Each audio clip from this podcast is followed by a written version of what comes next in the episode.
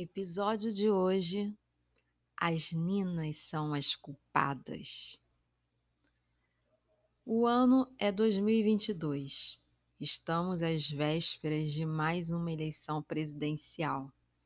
Apesar das crises sanitária, econômica e social, o país ainda se mantém polarizado. A criatividade do candidato à reeleição continua intacta e cada vez mais aguçada.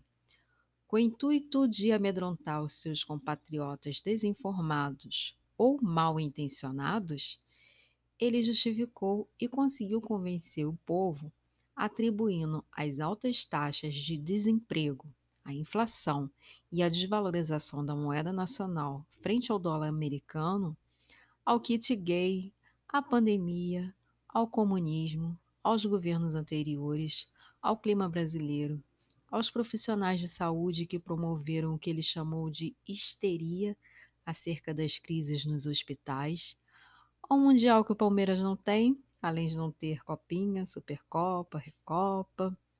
Enfim, a tudo e a todos foi atribuída a culpa pelo seu péssimo governo, exceto ao excelentíssimo senhor incompetente. A oposição, após muitas acusações, muitas discussões, conseguiram se despir temporariamente dos seus egos e se uniram quando perceberam que nas pesquisas o candidato da situação se mantinha muito forte com seu público fiel. Então, um conglomerado formado massivamente por partidos ditos de esquerda apoiou um candidato único que tinha plenas condições de vencer no segundo turno das eleições.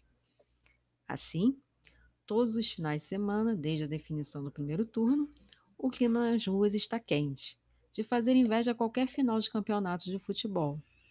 Enquanto de um lado estão os ávidos apoiadores do candidato à reeleição com seus uniformes da CBF, defendendo os direitos que, que eles têm de não dividirem o mesmo avião com uma empregada doméstica em uma viagem à Disney e de não terem o desprazer de ver seus filhos estudando em uma universidade pública com a filha do porteiro, do outro lado, encontram-se pessoas que querem o fim de um governo genocida, o retorno de políticas econômicas e sociais sendo conduzidos por especialistas e não por um guru, ou seja, pessoas que pensam no bem coletivo. Em meio a toda essa ebulição política estão os indecisos. Eles ainda não sabem se realmente o país piorou após a entrada do atual governo, por isso, muitos pensam em anular o voto ou votar em branco. Eles acreditam que agindo assim se eximirão da responsabilidade por qualquer resultado danoso, além de estarem extremamente estressados com as pessoas que só ficam falando sobre política. Afinal, eles odeiam política. Eis que chegou o grande dia a população saindo nas ruas para exercer a sua cidadania em um verdadeiro festival da democracia. As pesquisas de boca de urna informam que o placar, quer dizer, que os números estão bem acirrados. A diferença entre os dois candidatos será muito pequena.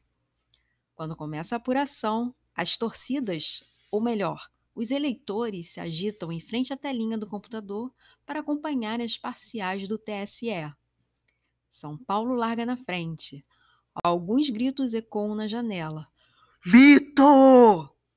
Alguns dizem. Porém, agora é a vez dos estados do Nordeste ultrapassarem São Paulo. Desta vez, ouve-se o seguinte grito: Fora genocida! Rio de Janeiro avança e consegue-se ouvir o grito de ambos os lados. O tempo vai passando e os candidatos vão se revezando na posição de primeiro lugar muitos quase infartando com a possibilidade de não verem o seu candidato campeão, digo, eleito, começavam a fazer reza, mandiga, promessa, oração, fazem de tudo e mais um pouco para não perderem o campeonato, quer dizer, as eleições.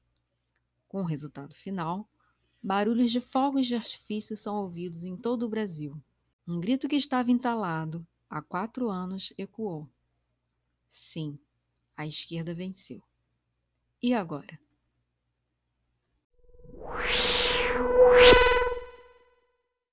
Em 2023, um novo governo assumiu o poder.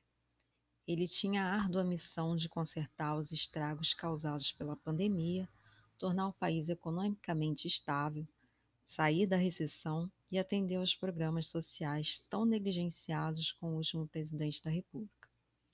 Enfim, precisava urgentemente arrumar a casa. Assim, o novo presidente da República convocou seus ministros para juntos buscarem soluções para tanto caos. Incluíram também nestas reuniões alguns membros da sociedade de variados setores. Uma das pautas abordadas foi a educação sexual, a qual muitos defendiam como uma nova disciplina obrigatória nas escolas. Enquanto a cúpula estava aguardando para iniciar o debate, passeatas ocupavam as ruas em todas as capitais do Brasil, polarizando mais uma vez o assunto. De um lado estavam os defensores da família tradicional brasileira, que advogavam que a educação sexual deveria ser ensinada pelos pais aos, aos seus filhos no momento em que eles achassem ser conveniente. Do outro lado, os defensores liberais que eram a favor da educação sexual ser ensinada na escola por profissionais competentes. Quando iniciou a sessão, representantes de grupos contra e a favor da educação sexual na escola tiveram cerca de uma hora para expor suas considerações a respeito do assunto. O primeiro grupo a falar, composto por membros de associações religiosas e de pais, explanou sobre a importância de se manter a tradição, os costumes da sociedade brasileira e alegaram, sem qualquer dado científico que comprovassem suas afirmações, que crianças, ao entrar em contato com questões sexuais, tinham uma tendência maior a começar a vida sexual mais cedo, ficavam erotizados e que este era o tipo de assunto que os pais poderiam decidir melhor o momento certo para falar com eles, pois nada como um núcleo familiar para lidar com estes assuntos íntimos. A alternativa que eles deram seria deixar a cargo dos sacerdotes das igrejas, por estes conhecerem melhor as famílias e saberem orientar os jovens, conforme os desígnios da religião e, portanto, de Deus. O segundo grupo, que continha cientistas sociais, educadores, agentes de saúde e sexólogos, alegou que a educação sexual nas escolas é de suma importância para que crianças e adolescentes possam conhecer seus próprios corpos e se defenderem de possíveis abusadores.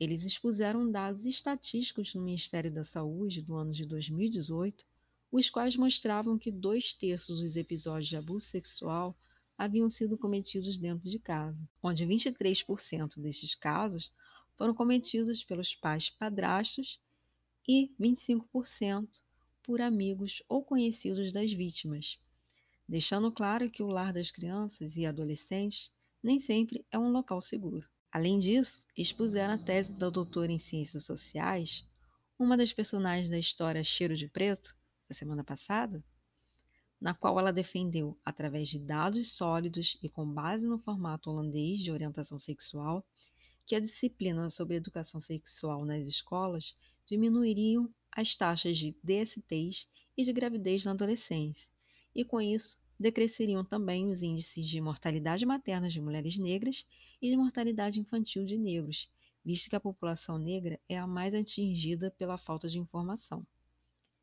A tese também explicava que, ao desmistificar o sexo, tornando algo natural, sem tabus, a tendência é que a primeira relação sexual entre estes jovens começaria de forma mais tardia, pois foi este o efeito notado nos Países Baixos. Após ouvir todos os argumentos, o presidente da República, eleito, fez nova reunião apenas com seus ministros e vice para saber sobre as impressões que tiveram. Chegaram à conclusão que o melhor a fazer era criar uma medida provisória, incluindo um artigo na Lei de Diretrizes e Bases da Educação Nacional, regulamentando e tornando a educação sexual uma das disciplinas obrigatórias no currículo de crianças a partir dos 5 anos de idade. Alguns comemoraram a MP e outros a condenaram, criando grupos para pressionarem o Congresso Nacional para que esta medida provisória não se tornasse uma lei. Como desta vez o presidente contava com a maioria parlamentar favorável a ele, a MP acabou se tornando lei após sofrer alguns ajustes, principalmente relacionados à idade, a forma como seriam feitas a abordagem nas instituições de ensino quanto aos profissionais envolvidos com esta nova disciplina. Estas alterações foram feitas especialmente para agradar a ala mais conservadora do Congresso, que considerou ser mais apropriado somente aplicar a nova matéria para crianças a partir dos 12 anos de idade.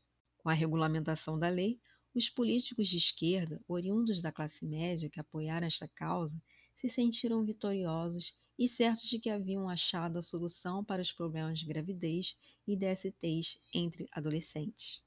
Entretanto, um modelo baseado no formato dos Países Baixos merecia ter sido melhor adaptado à realidade brasileira, como mostrarei a seguir contando as histórias de três meninas que se chamam Nina. Nina Pereira da Silva é uma jovem negra moradora do subúrbio que estuda em uma escola pública. Ela tem 13 anos e recentemente teve a menarca. Como em seu colégio a educação sexual já estava na grade curricular, Nina agiu naturalmente quando notou o sangramento naquele chuvoso dia. Mas ainda assim, aquela situação a pegou desprevenida e ela teve que faltar à aula. Quando sua mãe chegou do trabalho, Nina contou a novidade para sua mãe e acreditava que no dia seguinte ela poderia ir para a escola para fazer a prova de matemática. Entretanto, sua mãe disse que ela teria que faltar a semana inteira, pois não tinha absorvente em casa e era final de mês. Então faltavam recursos para providenciar a compra deste produto. Desolada, Nina aceitou a ideia de cabular as aulas. Na semana seguinte, Nina compareceu ao colégio e tentou justificar sua ausência. Porém, o professor de matemática foi irredutível e não aceitou aplicar uma segunda chamada para que a Nina pudesse fazer a prova. Ele achou que aquilo era apenas uma desculpa, pois para ele, menstruação não era motivo para faltar à aula, especialmente em dia de aplicação de prova. Nina ficou muito triste com a situação, tanto pela reação incrédula do seu professor, quanto por não ter podido fazer a prova. Nina era uma ótima aluna. Se não fosse o tal imprevisto, ela não teria faltado. No mês seguinte, Nina passou pelo mesmo problema. Ela não tinha condições de ir para o colégio sangrando daquele jeito e sem recursos para poder usar um produto próprio para a ocasião. Assim, Nina teve uma ideia. Ela resolveu utilizar como absorvente o miolo do pão que seu pai havia comprado naquela manhã. Para reforçar a proteção, Nina também colocou uma boa quantidade de papel higiênico, acabando com o rolo que estava em uso em sua casa. Nina se sentiu confortável e confiante e seguiu para a escola.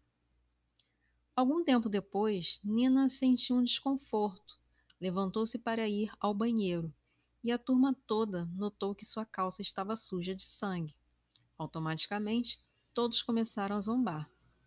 Nina, extremamente envergonhada, retornou para sua carteira, apenas para pegar rapidamente a sua mochila e ir embora.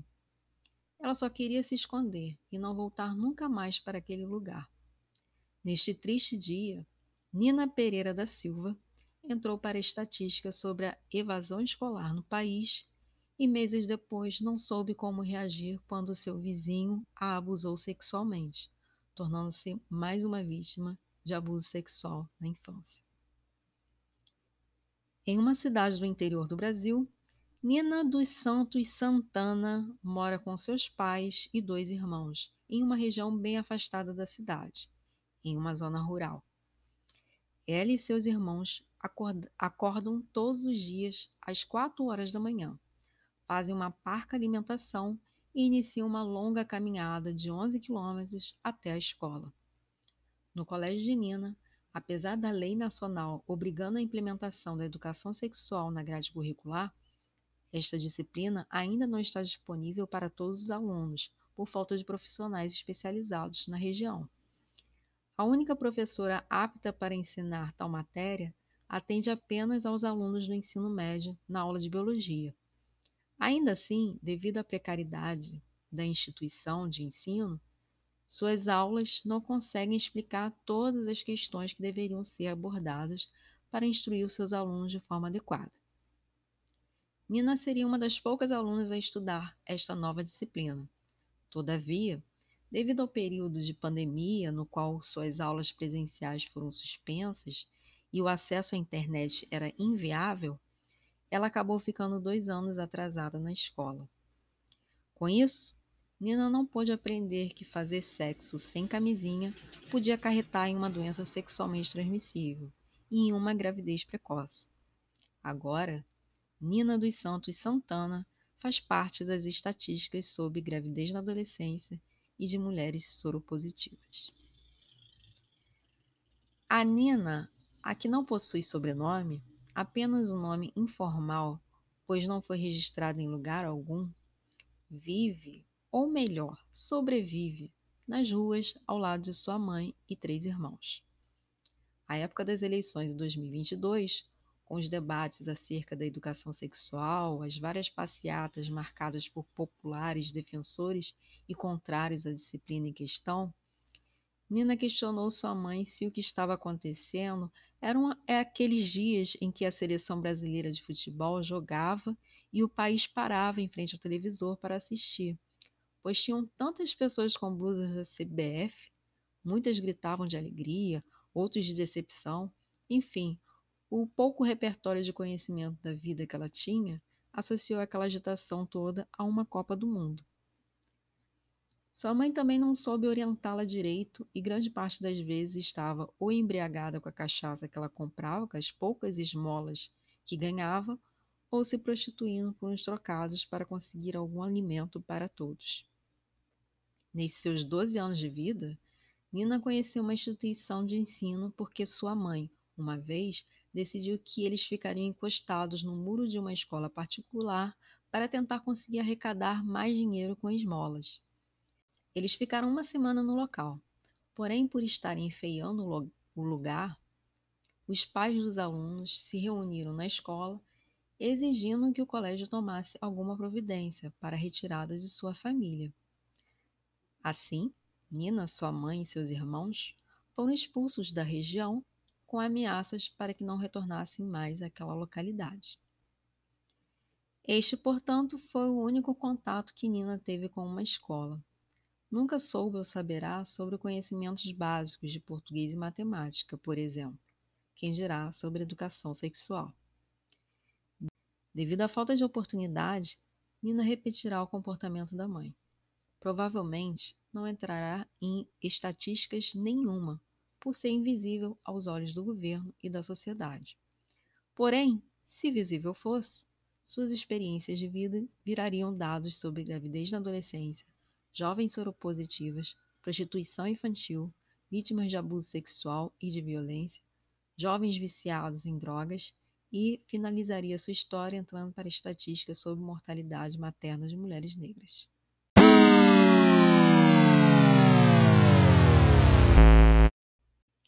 Em 2025, quando o governo fizer um levantamento estatístico sobre a eficácia da implementação da educação sexual na grade curricular das escolas, chegará à brilhante conclusão de que a expectativa não foi atendida. Analisarão os números frios, sem rosto, sem explicações, sem nomes, e entenderão que foi um erro acreditar que educação sexual poderia evitar gravidez precoce, DSTs, abuso ou até salvar vidas atenderá ao apelo popular de uma parcela da sociedade, revogando a lei que obriga a educação sexual nas escolas. Este retrocesso ocorrerá por culpa das várias ninas espalhadas pelo Brasil. Fim. Autora Karine Deó. História fictícia e futurística que resume bem a realidade do Brasil. Vamos então às reflexões? Podemos nos dar ao luxo de não falar sobre política só porque não gostamos do assunto? Anular ou votar em branco ainda é uma opção? Por que as políticas públicas quase sempre não alcançam a quem mais precisa delas? Como seria uma implementação ideal e eficaz da educação sexual atendendo a todos os jovens do país? As fontes utilizadas encontram na descrição do podcast. Encontro vocês na semana que vem com o episódio O Brasil das Inclusões Excludentes. Até lá!